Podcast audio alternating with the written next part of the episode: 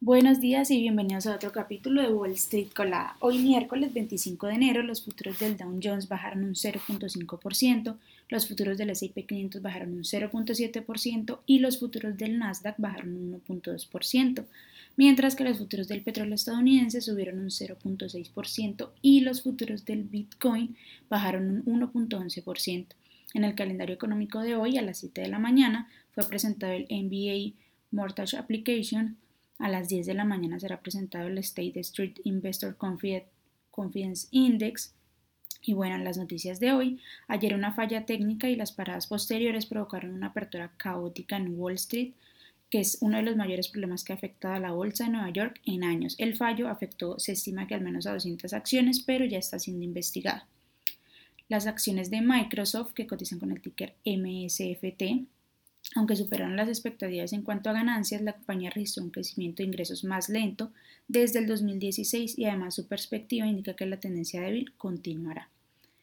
Boeing, que cotiza con el ticker BA, dijo que la demanda de aviones ha crecido, pero sin embargo sus resultados trimestrales tuvieron pérdidas mayores a lo esperado debido a, los problemas con la cadena de suministro. La compañía reportó un EPS de menos 1.27 sobre ingresos de 19.98 mil millones, una cifra menor a los 20.38 mil millones esperados. Las acciones bajaron un 1.7% en el pre-market. General Electric, que cotiza con el ticker GE, dijo que la demanda de motores a reacción y equipos eléctricos impulsó sus ganancias e ingresos en el Q4 con respecto al año anterior.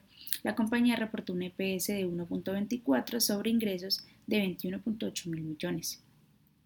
News Corporation, que cotiza con el ticker NWSA, y Fox News, que cotiza con el ticker FOXA, subieron un 4.9 y un 1.8% respectivamente, después de que Rupert Murdoch abandonara los planes de fusionar ambas compañías, ya que la propuesta no fue bien recibida por parte de los accionistas. Las acciones de ATT, que cotiza con el ticker T, subieron un 1.8% después de que el informe del Q4 mostrara un aumento en los suscriptores pero sin embargo pronosticó que una, una ganancia anual por debajo de las expectativas para este año. Las acciones de Capital One, que cotizan con el ticker COF, bajaron un 2.3% después de presentar resultados más débiles de lo esperado. La compañía presentó un EPS de 3.03 sobre ingresos de 9.4 mil millones. Por otra parte, las acciones de Omnicom que cotizan con el ticker OMC bajaron un 3% después de que se revelara que BlackRock Inc. aumentó su participación en la empresa y que ahora posee el 9.4% de las acciones. Bueno, eso por esta parte. Las acciones que tenemos hoy con predicción bullish son Sonoma Pharmaceutics, que cotiza con el ticker SNOA y ha subido más de un 55%. También First Wave Biopharma, que cotiza con el ticker FWBI, ha subido más de un 28%. Y por último, Xpon, que cotiza con el ticker INPX y ha subido más de un 25%.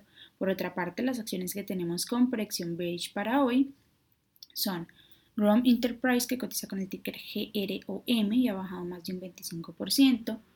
Wader Holdings, que cotiza con el ticker A SAP ha bajado más de un 23% y también Axela Therapeutics se cotiza con el ticker AXLA y ha bajado más de un 22%. Esas son las noticias importantes que tenemos para hoy para que te enteres antes de que abra el mercado. También quiero recordarles que este viernes 27 de enero vamos a tener un invitado muy especial en nuestro canal de YouTube. Vamos a tener a la compañía de Bruce Pringle, un experto en Bookmap que nos va a estar contando todos los secretos de los traders que utilizan esta plataforma. Además vamos a tener una sección de preguntas y respuestas, así que no se lo pierdan, los esperamos por allí. Ya pueden ver eh, el link de este stream en todas nuestras redes sociales. Recuerden que pueden seguirnos como arroba Spanglish Trades y también visitar nuestra página web www.spanglishtrades para que estén siempre enterados de las noticias y actualizaciones de la bolsa, por supuesto, siempre en español. Muchísimas gracias por acompañarnos, por escucharnos y los esperamos mañana en otro capítulo de Wall Street Colada.